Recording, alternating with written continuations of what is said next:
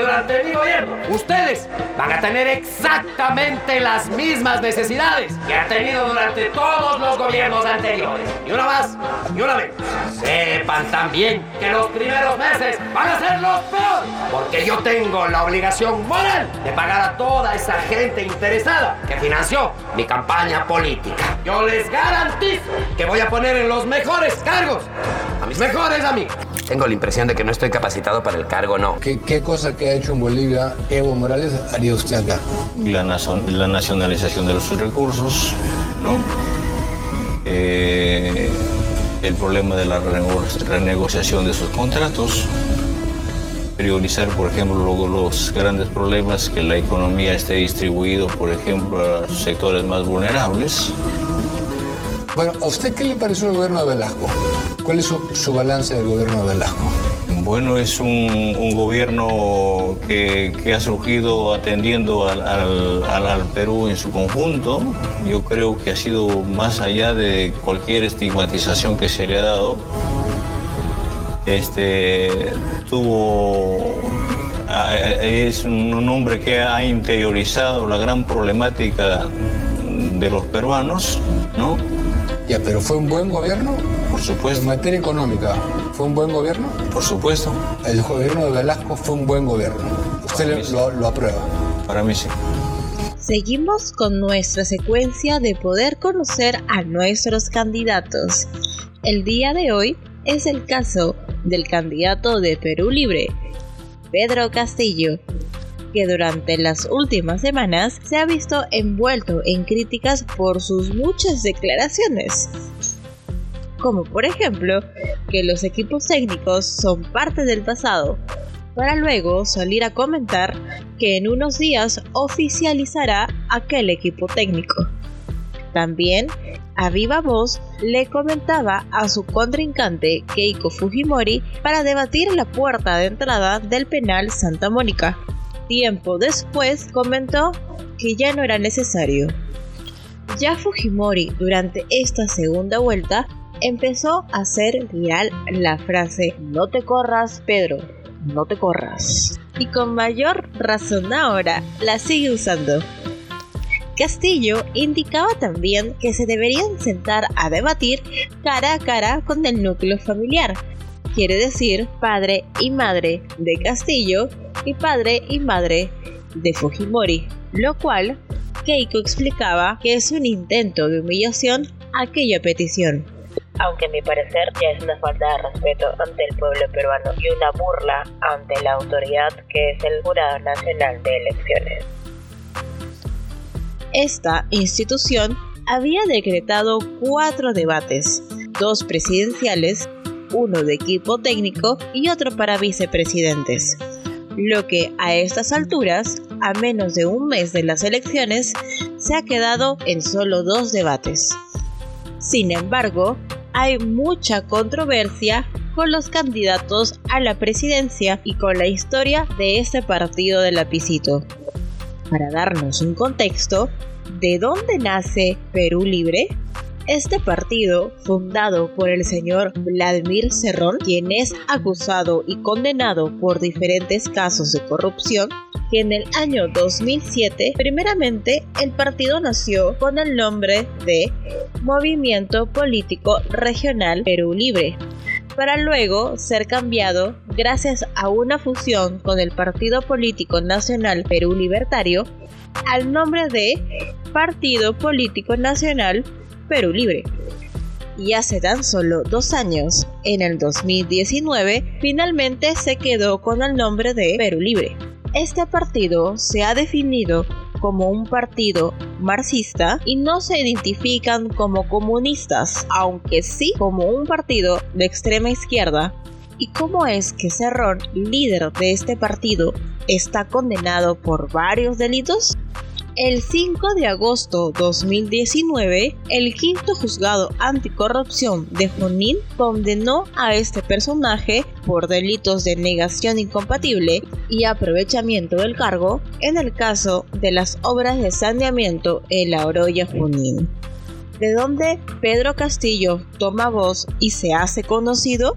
Docente de profesión, nacido en Chota, Cajamarca, con bachiller en educación y magíster en psicología educativa, miembro del Comité de Cajamarca por el Partido Perú Posible desde el año 2005 al 2017 y reconocido dirigente que lideró el CONARE. Comité Nacional de Reorientación del SUTEP, Sindicato Único de Trabajadores de la Educación del Perú. Muchos lo deben recordar por la huelga de docentes en el 2017 que durante más de 55 días de paralización de clases escolares pusieron en jaque al Ministerio de Educación. Aquella huelga que reclamaba un aumento de sueldo postergado. De acuerdo con las declaraciones de la ex ministra de Educación Marilu Martens, brindadas al diario El Comercio, explicaba sobre aquellas huelgas ocurridas durante su gestión, expresando lo siguiente. Era bien desgastante. Primero decía que sí, que sí estaba de acuerdo con los planteamientos del ministerio. Luego regresaba a sus bases y se olvidaba del asunto. Era evidente su falta de liderazgo. Aceptaba, pero sus bases no reconocían su decisión lo que indica que de ninguna manera Castillo sacó provecho de esas movilizaciones, pero sí buscaba legitimizarse.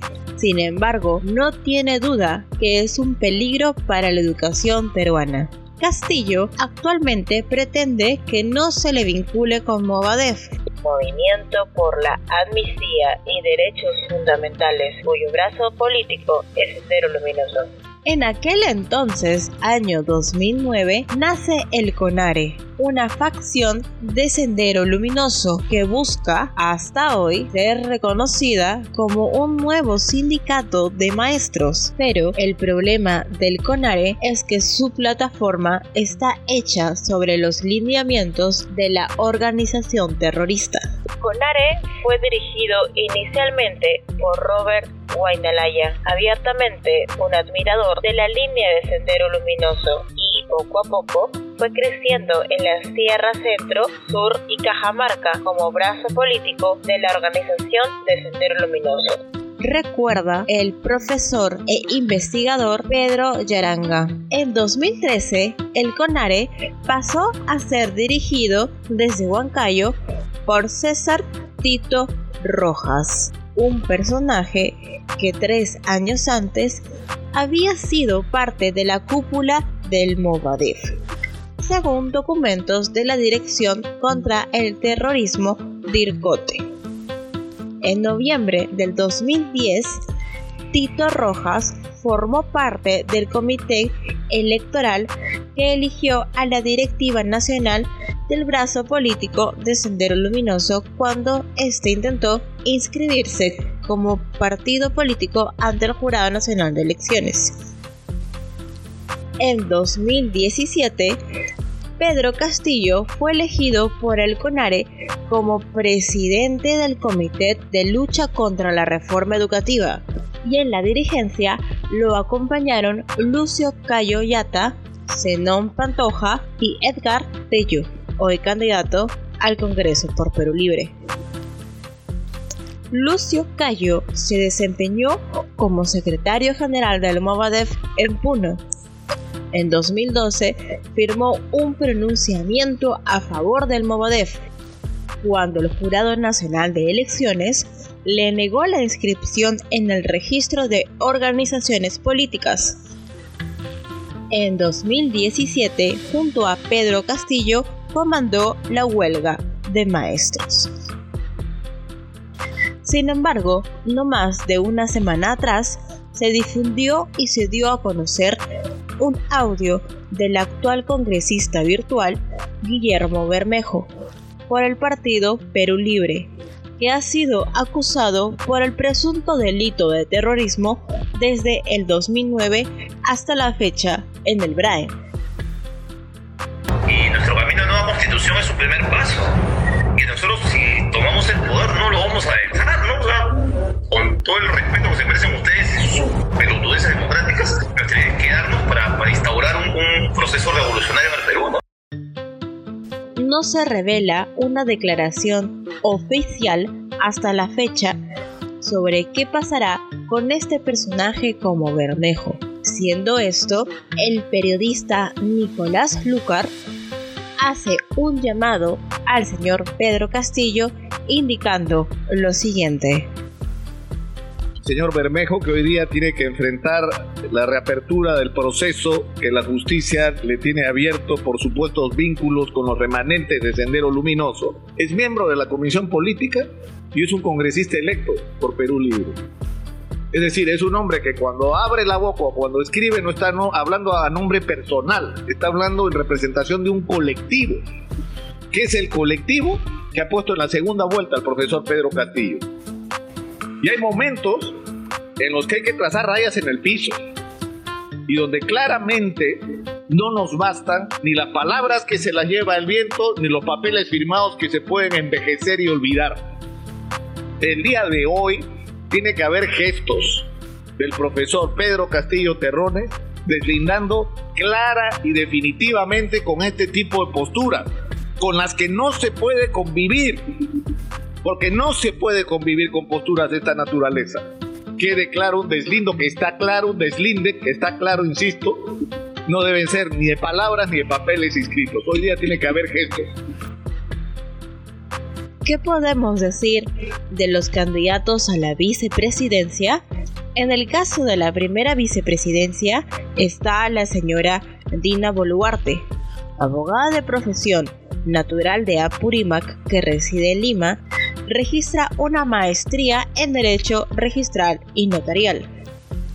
Y en el caso del segundo vicepresidente está el señor Vladimir Cerrón, cual inscripción fue declarado improcedente por el jurado electoral de Lima Centro, por el motivo de su sentencia, que en realidad fueron cuatro años y ocho meses, pero fue reducida a tres años y nueve meses de cárcel lo que da a entender que si el señor Cerrón sale de prisión, habría una posibilidad de que esté ejerciendo el cargo de segundo vicepresidente.